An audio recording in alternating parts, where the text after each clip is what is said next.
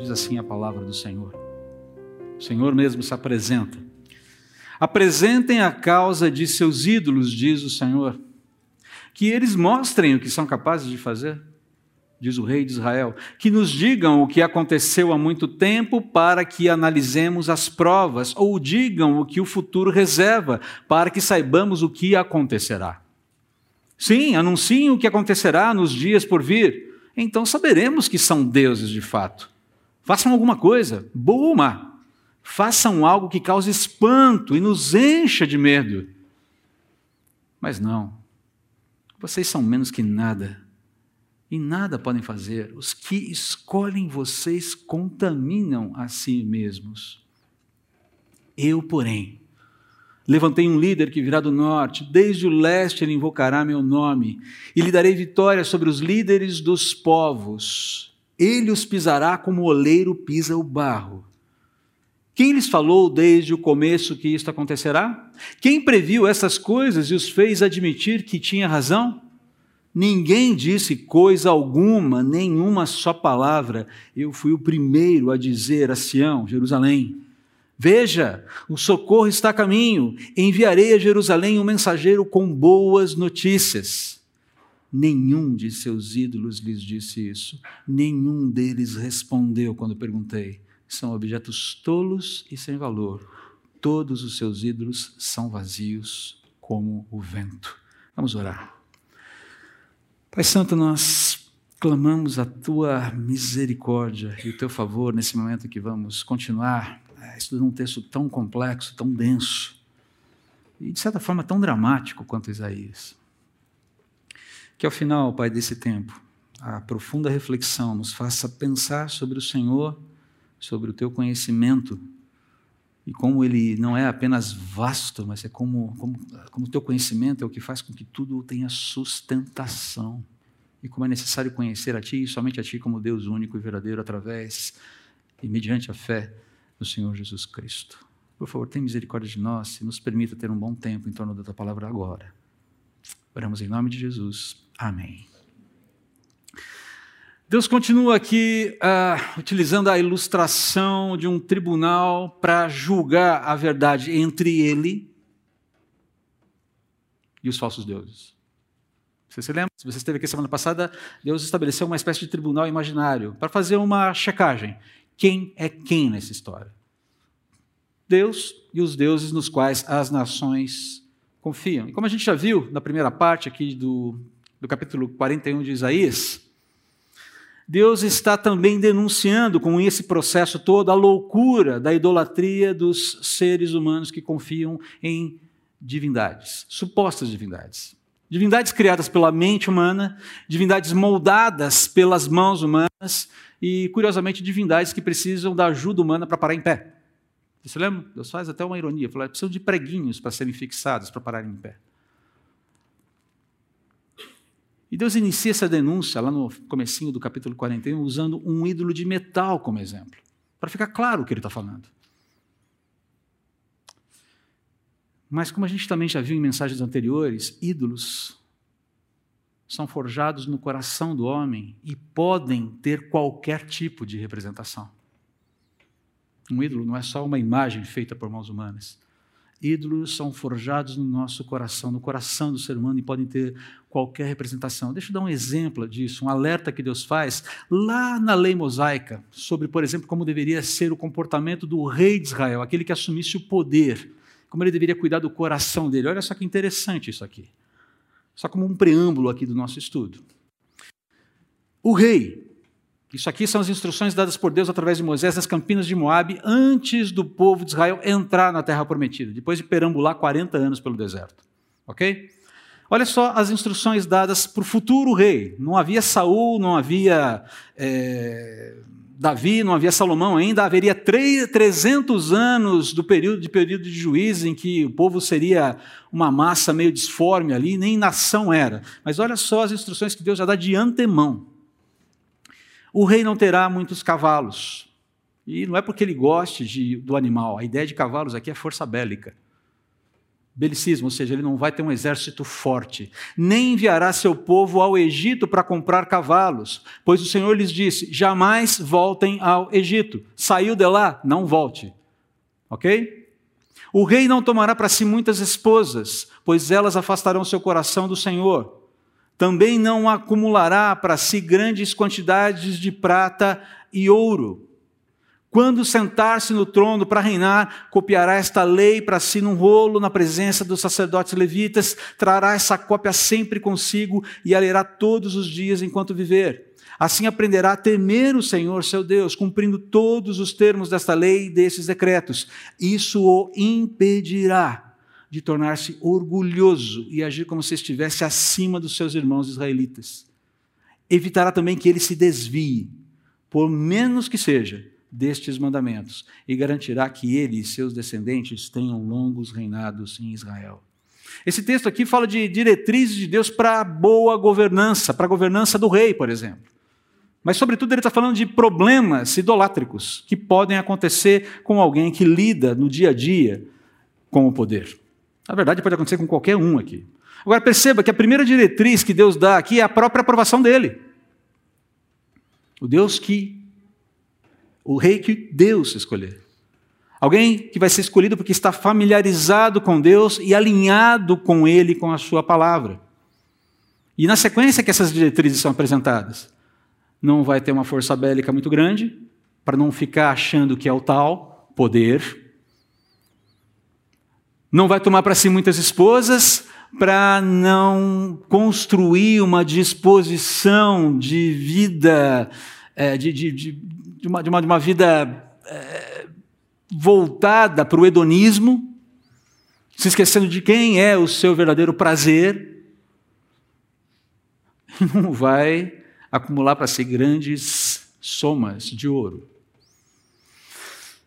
Essas são diretrizes dadas por Deus com o propósito de guardar o coração do rei da idolatria. Deus está divertindo aqui a nação contra esses três ídolos terríveis que podem corromper o coração de qualquer pessoa, mas que, no caso do governante, tem uma dimensão muito mais complicada. São esses três ídolos: poder, prazer e prata. Poder, prazer e prata. Qualquer ser humano é tentado com esses negócios, com esses ídolos. Qualquer ser humano pode ser corrompido com esse negócio. Ah, pasmem, inclusive cristãos inclusive cristãos. Quando é o governante que se corrompe, que se deixa levar pelo poder, pelo prazer, por esses ídolos, quem sofre é a nação, quem sofre é o povo. Então perceba aqui que Deus faz esse movimento aqui, e ele fala que o, o, o governante precisa ter a humildade, entender que ele precisa aprender. Ele precisa discernir os parâmetros de Deus para entender onde é que eventualmente ele falhou e como ele pode melhorar. Um governante que não admite erros é, é um problema. Davi exemplifica bem essa disposição de admitir o erro. Davi foi um homem segundo o coração, não porque não falhou, mas porque admitiu o erro. E, e foi reconduzido, e foi tratado. Ele teve que lidar com as suas implicações.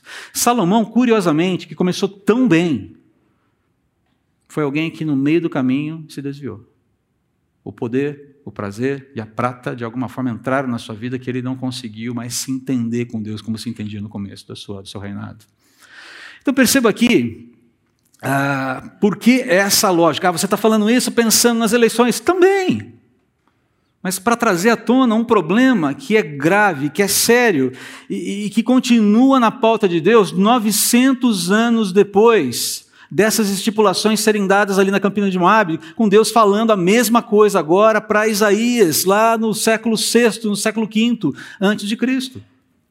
A conversa é a mesma. Os deuses falsos são inúteis. Eles não valem nada porque são nada e não têm poder algum. E quem confia em um ídolo, seja qual seja, é um louco, é um insensato, é alguém que é, é, é um irracional, não está pensando direito. Essa é a ideia aqui. Então Deus deixa claro quão inútil, quão desprezível, quão repulsiva é essa confiança idolátrica aos seus próprios olhos. É pesado o texto, eu sei que é. Mas aí, essa é a questão, é o que está sendo tratado aqui. Por quê? Porque somente Deus é real. Só eu sou real, gente. Vocês estão entendendo? Só eu sou real.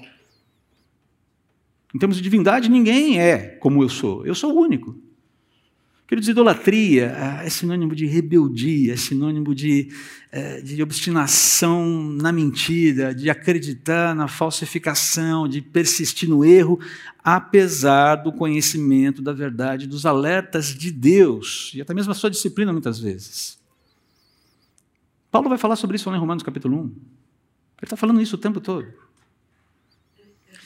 Então a questão aqui é que Deus não pode não deve ser desprezado, porque ele é absolutamente necessário para a realidade, ele é absolutamente necessário para a sua criação.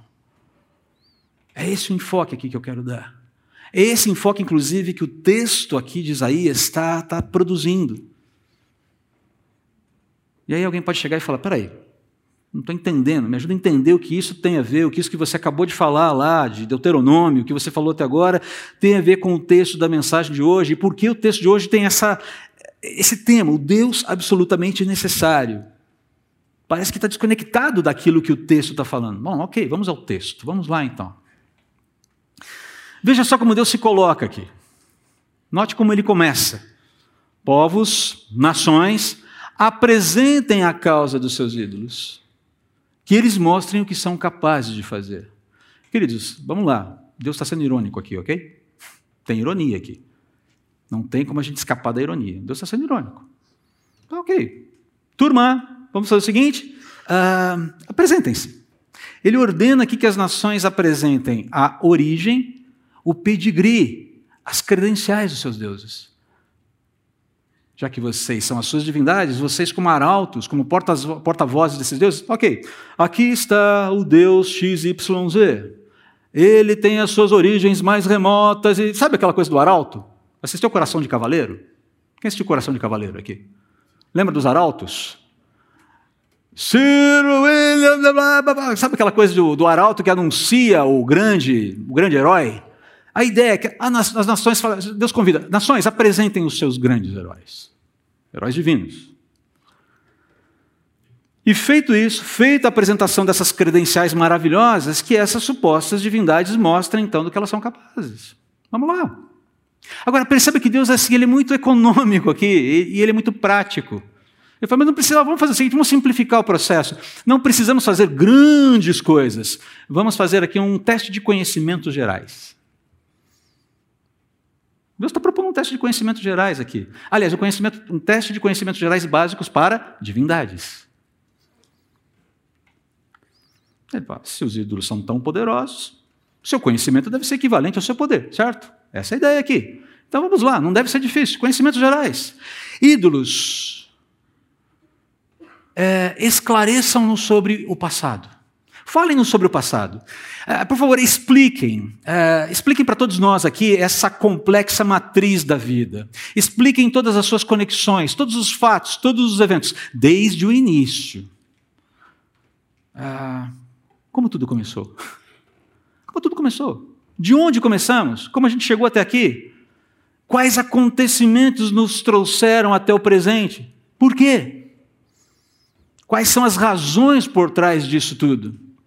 Revelem o seu conhecimento sobre o passado e o seu poder ficará evidente. Mas não é simplesmente contar a história do passado, é entender, discernir de onde saiu tudo isso e explicar essa matriz, essa trama tão impressionante da história. Como uma coisa conecta na outra e por que conecta? Vamos lá? Ah, se vocês preferirem, a gente pode fazer um outro movimento. Ah, mostrem quão poderosos vocês são revelando o seu conhecimento sobre o futuro, então. Se o passado está complicado, vamos falar sobre o futuro. Afinal, nem aconteceu, né? Vai aí, meu. O que vai acontecer? Por que vai acontecer? Quais são os fundamentos? Quais são as razões do que ainda vai acontecer? Existem conexões nas tramas dos eventos futuros que remetam ao passado e que influenciem o presente? Ou que tenham sua origem no presente? Quais são? Como se conectam? Nossa, está falando tudo isso aí? A proposta é essa. A proposta é essa. Expliquem, por favor. Instrua-nos com seu vasto conhecimento sobre o passado ou o futuro. Ah, já ia esquecendo. Por fim, apliquem esse conhecimento sobre o passado ou o futuro, ou ambos, de uma forma consistente e coerente no presente. Façam alguma coisa extraordinária, boa ou má, não importa, mas ajam. Mostrem que vocês sabem, e mostram que o que vocês sabem faz sentido dentro da realidade, dentro da matriz humana, aqui e agora. Afinal de contas, vocês são divindades, vocês têm poder. Se vocês têm poder, vocês têm conhecimento. E se têm conhecimento e poder, não apenas conhecem, mas vocês sabem o que fazer, sabem por que fazer, sabem como fazer, quando fazer e têm poder para fazer. Que o seu conhecimento revele o seu poder. Vamos lá? Joinha? Que tal?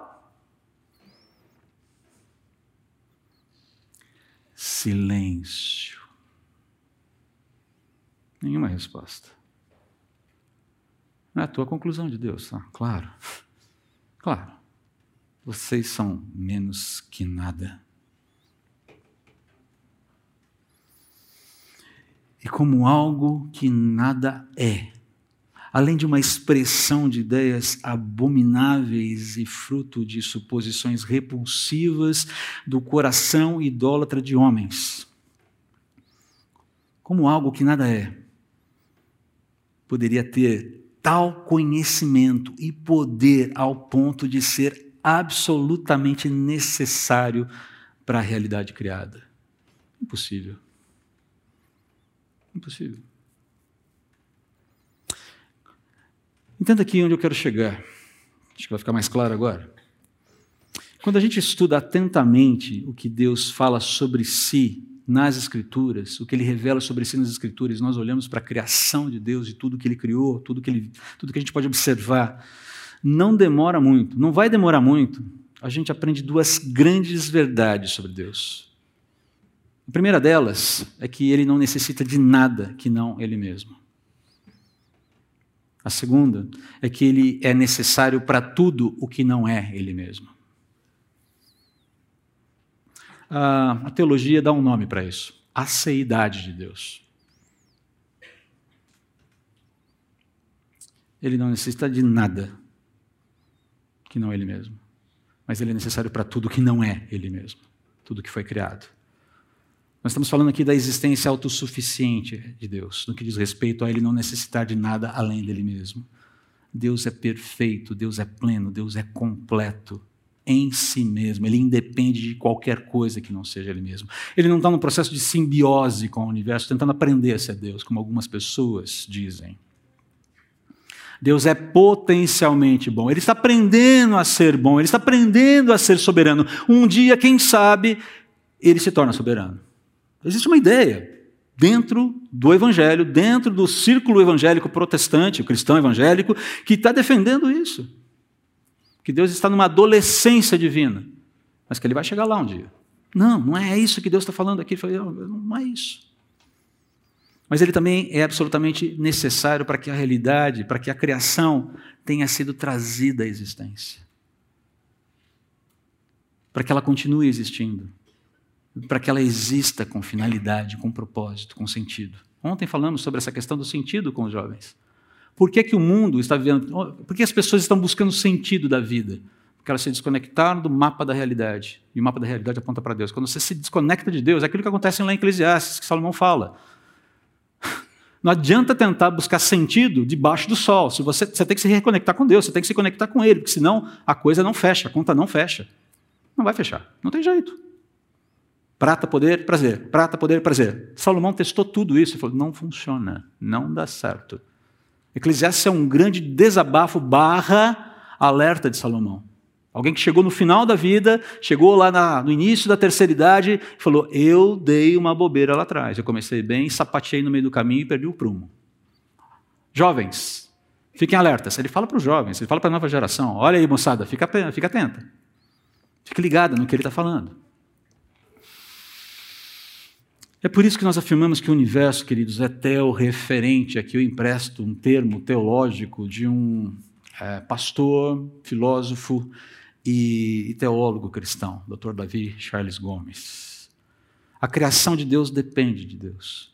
É Ele quem provê sentido, quem provê significado, quem provê propósito para a vida, para a existência. É Ele quem provê parâmetros absolutos para a verdade, para a moralidade, para a ética. É Ele quem provê acesso, conhecimento e apreensão da verdade e interpretação legítima da realidade. Sem Ele, esse negócio não funciona, a conta não fecha e o sistema implode. Agora, tudo isso aponta para um conhecimento descomunal. Quero aqui citar, por exemplo, não dá para a gente esgotar esse assunto aqui. Deus conhece a si mesmo plenamente.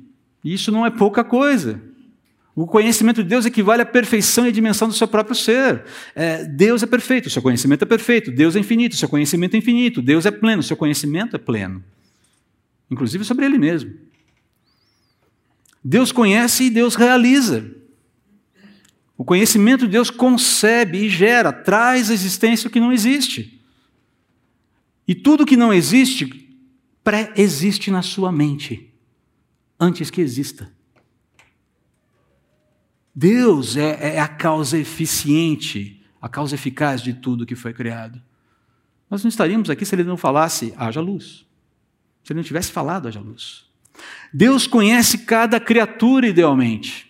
Isso significa que Deus conhece perfeitamente a essência, o significado, o propósito de cada uma das suas criaturas antes mesmo que elas venham a existir. Lembra do Salmo 139?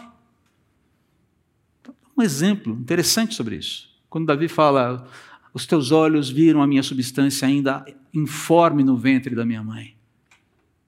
Essa ideia de Deus conhecer a realidade de uma criança que está sendo gestada antes mesmo que ela seja concebida e acompanha toda a evolução dessa criança gestada durante todo esse processo. Ah, mas e o que acontece quando? Ok, vamos lidar com o que acontece quando, como exceção e no momento propício, caso seja necessário. Mas essa é a realidade que Deus organizou, é a forma como as coisas acontecem. Deus conhece o mal.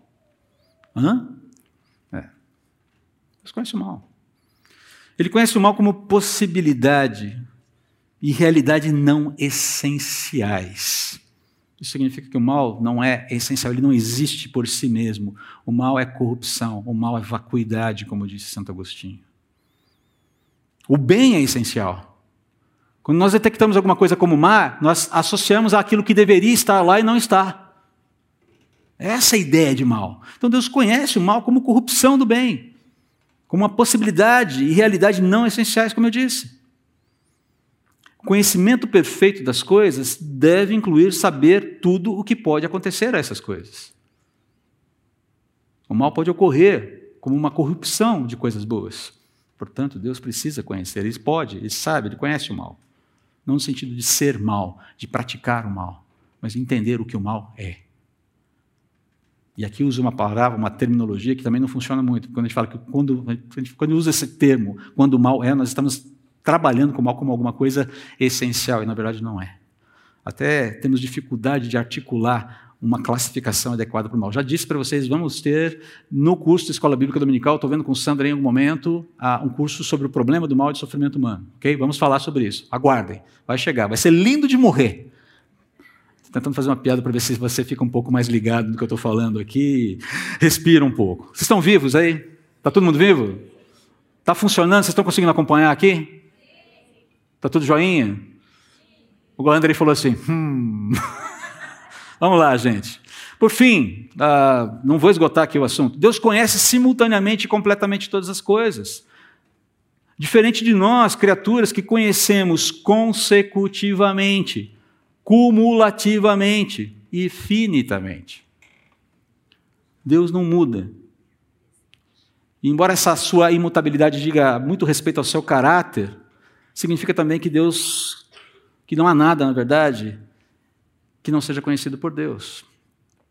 E eu gosto muito da definição de um, de um apologeta, filósofo cristão, chamado Norman Geisler, que ele diz: olha, isso significa que Deus conhece o passado, o presente e o futuro num eterno agora. Ó. Oh.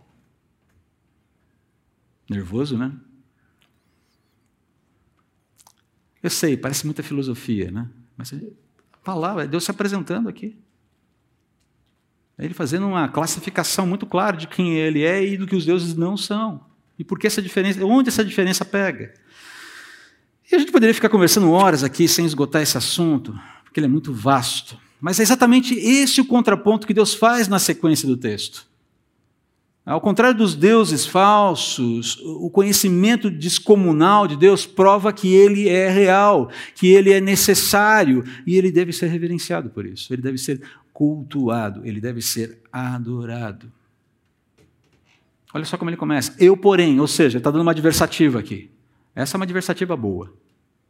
Se aqui você me entende. Eu, porém, levantei um líder. Ele está contando o que está acontecendo, o que vai acontecer na história. E quem é esse líder aqui? É, alguns estudiosos apontam para o rei Ciro, rei do Império Persa, que, que será o império da vez, cerca de um século depois dessas profecias de Isaías. Ele vai, inclusive, ser citado em Isaías 45, Isaías 44 e 45. Outros apontam que, que seria uma. que, que o, esse rei mencionado nessa profecia estaria mais próximo desse oráculo aqui, seria talvez Senaqueribe, é, rei assírio, que também cercou Israel, que passou, que fez um cerco a Israel, do qual Deus livrou Israel de maneira milagrosa. Mas ah, essa questão de quem é esse líder é secundário aqui para o tipo de reflexão que a gente se propõe a fazer, o que a gente está se propondo a fazer aqui. Note, e é essa aqui, esse aqui é o enfoque que eu quero dar. Deus não está aqui fazendo uma aposta infantil. Do tipo, olha só como eu sou mais inteligente que você. Olha só como eu sei mais coisas que você. Olha só como eu sei mais coisas que vocês, deuses falsos. Olha só como eu sou mais sabido. Não é essa a questão aqui. O que Deus está informando aqui vai muito mais, vai muito além dos oráculos, das profecias. Não se trata de conhecimento meramente preditivo, de prever o futuro. Olha só como eu sei o que vai acontecer e você não sabe. Ha, ha, ha, ha. Não é isso. Ele está querendo evidenciar um, um conhecimento descomunal de quem trouxe a realidade à existência e a põe para funcionar. Essa é a ideia aqui. O que fica claro aqui é que líderes são levantados por Deus para o cumprimento dos seus propósitos eternos e isso não pode ser frustrado.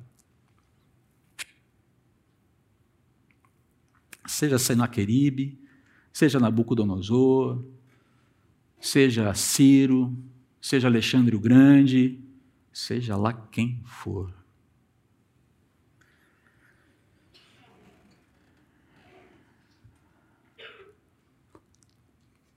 Por trás desses movimentos está esse conhecimento descomunal que não pode ser capturado completamente pelo ser humano. Um conhecimento que não somente conduz a história, mas que sustenta toda a realidade na qual a história se move. Essa é a questão aqui.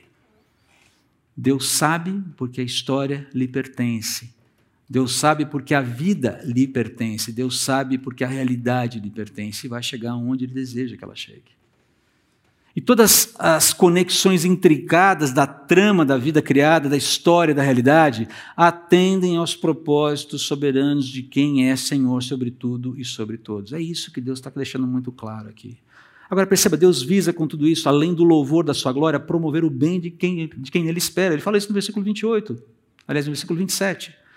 Eu fui o primeiro a dizer assim: ó, veja, o socorro está a caminho, e muito provavelmente ele está se referindo aqui ao próprio ministério profético de Isaías e do profeta Miquéias, que trazem uma palavra de esperança, a despeito de todo o quadro de cenário complexo ali. Eu, falei, eu trago uma palavra boa. Eu não vou deixar vocês sem solução. Eu não vou deixar vocês sem resposta. Eu não vou deixar de vocês, não vou deixar vocês é, é, verem, a, a entrarem num túnel que não tem luz lá no final, ainda que essa luz esteja bem, mas bem mais adiante que vocês. Aquela geração de Isaías vai passar pelo exílio e provavelmente vai viver no exílio e vai morrer no exílio. Mas o povo não ficaria no exílio. E há um movimento mais distante de Deus também. Todo o tempo ele está falando de coisas mais distantes, de esperança que ele vai fazer. Esse é o Deus que se apresenta aqui em Isaías. Eu sou necessário, eu sou real, e eu sou venerável. Como você, ao ser conscientizado por Deus dessa forma, reage ao conhecimento descomunal de Deus? Isso ajuda você de alguma forma?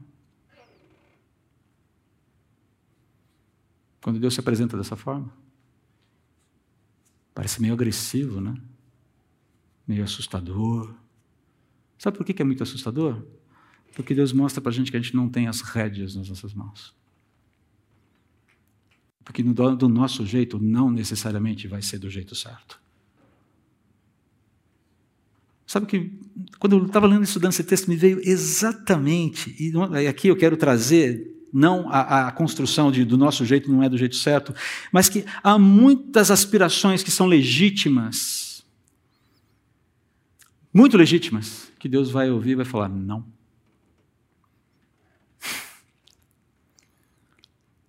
Não. Porque os propósitos deles são muito maiores. Exemplo. Jesus no Getsemane. Lembra-se? Quando na noite em que Jesus foi traído, em que ele ia ser traído, o que antecedeu? O que aconteceu entre aquela, aquela ceia, aquele jantar no cenáculo e a traição de Jesus? O que aconteceu naquele período? Você se lembra de alguma coisa? Houve um momento de clamor. Jesus sozinho diante do Pai, o Filho diante do Pai. E qual foi uma das petições de Jesus ali para o Pai? Se possível, afasta de mim esse cálice. Contudo, seja feita a tua vontade. Pedido legítimo?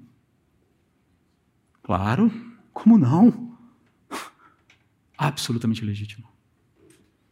Atendido? Para o meu bem e para o seu bem para minha felicidade eterna, para sua felicidade eterna, para minha paz eterna, para sua paz eterna. O pai disse: Não, filho. Não.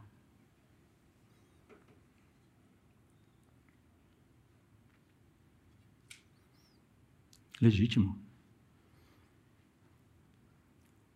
Mas não estava alinhado com os propósitos eternos. Ah, o filho não sabia disso? É claro que sabia. Mas na sua humanidade, na sua angústia, ele tinha todo o direito de clamar por libertação. Podemos clamar por libertação, queridos? Devemos. E talvez Deus nos atenda com uma finalidade. A finalidade não é a libertação em si, já ela qual a gente imagine. Mas e se ele dizer não? Eu gosto muito daquela música Oração, do Purples. A moçada conhece mais do que. Os pais aqui conhecem Purples ou não? Daniel, conhece, Daniel e Cíntia conhecem Purpose, olha lá. Eu queria estimular vocês, filhos, a, a, a apresentarem Purpose para os seus pais. E essa, essa, essas músicas, esses grupos bons, com boa teologia, não é só worship, tá?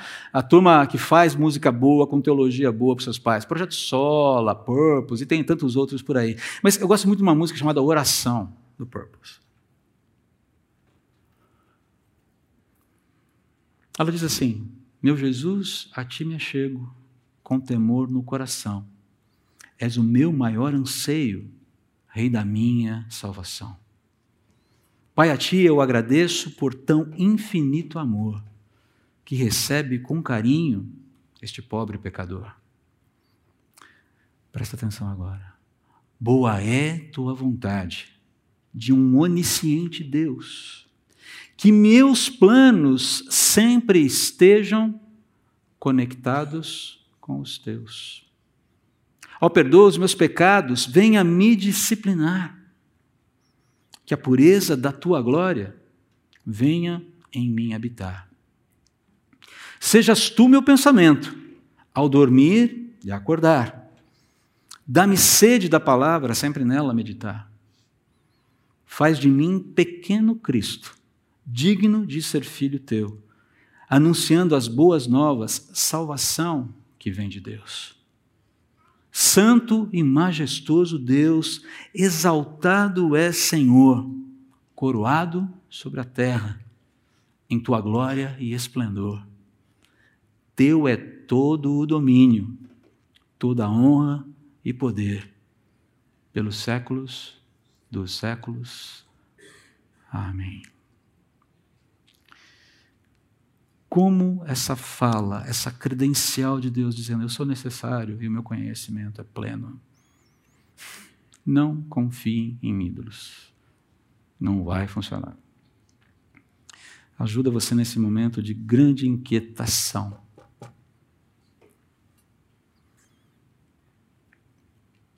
Se o seu candidato ganhar no dia 30, você vai deixar de orar e jejuar? Eu diria para você: redobre as orações e o seu jejum, irmão. E se ele perder? Redobre as suas orações e o seu jejum, irmão. Para que o nosso coração, para que os nossos planos sejam conectados aos planos de Deus. Para que você saia daqui com algumas ideias um pouco mais estruturadas, porque eu sei que eu falei de muita teologia hoje e isso cansa. Eu sei que cansa, mas não dá para a gente fugir disso. Às vezes não dá. Primeiro, esteja sempre alerta contra os deuses falsos e suas promessas vazias. Eles estão nos assediando o tempo todo. O tempo todo somos assediados pelas promessas do poder, pelas promessas do prazer, pelas promessas da prata. O tempo todo.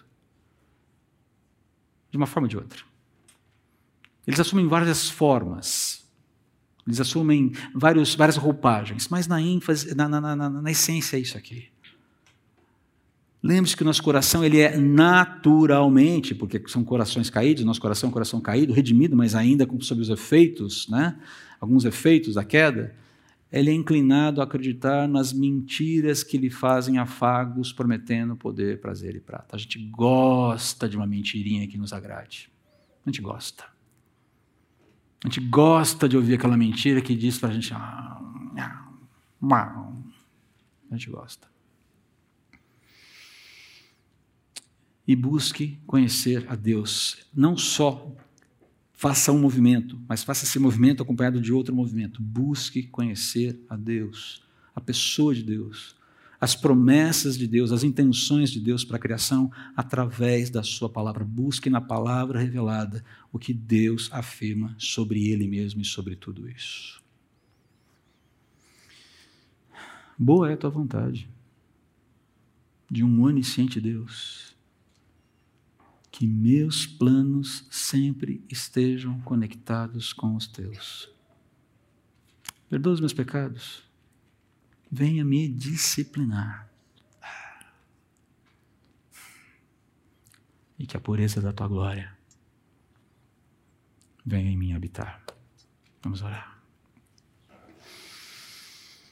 Senhor, nós não compreendemos a matriz de eventos que se. Nós mal compreendemos a matriz de eventos que vemos no presente.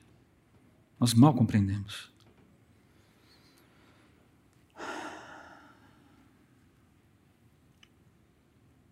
É difícil discerni-la às vezes. Então eu só quero pedir ao Senhor que proteja o nosso coração, a nossa mente da mentira, da injustiça da falsidade, do engano, do erro. Clamando ao Senhor que prevaleça pelo teu poder a verdade, o direito e a justiça. O Senhor honre o teu próprio nome, que o Senhor glorifique o teu próprio nome, que o Senhor exalte o teu próprio nome e que os nossos planos, que as nossas os nossos diálogos com a vida sejam balizados, conectados com o Senhor e com as tuas intenções. O que vem pela frente? Pai, não sei. Eu não sei. Mas eu sei de uma coisa. De alguma maneira que eu não entendo, até mesmo aquilo que eu mais odeio, aquilo que eu mais execro, aquilo que eu mais abomino, caso venha a acontecer, é um acorde dissonante dentro da tua sinfonia divina. E a música tal é que deve ser apreciada, e um dia nós a compreenderemos, um dia nós a, a veremos. Até lá, guarda o nosso coração, ó Pai e não permita que desfaleçamos. E desfalecendo, busquemos a proteção falsa, mentirosa dos ídolos que tentam entorpecer o nosso coração e a nossa mente. Guarda-nos, livra-nos, ajude-nos nessa conexão contigo, em nome de Jesus. Amém.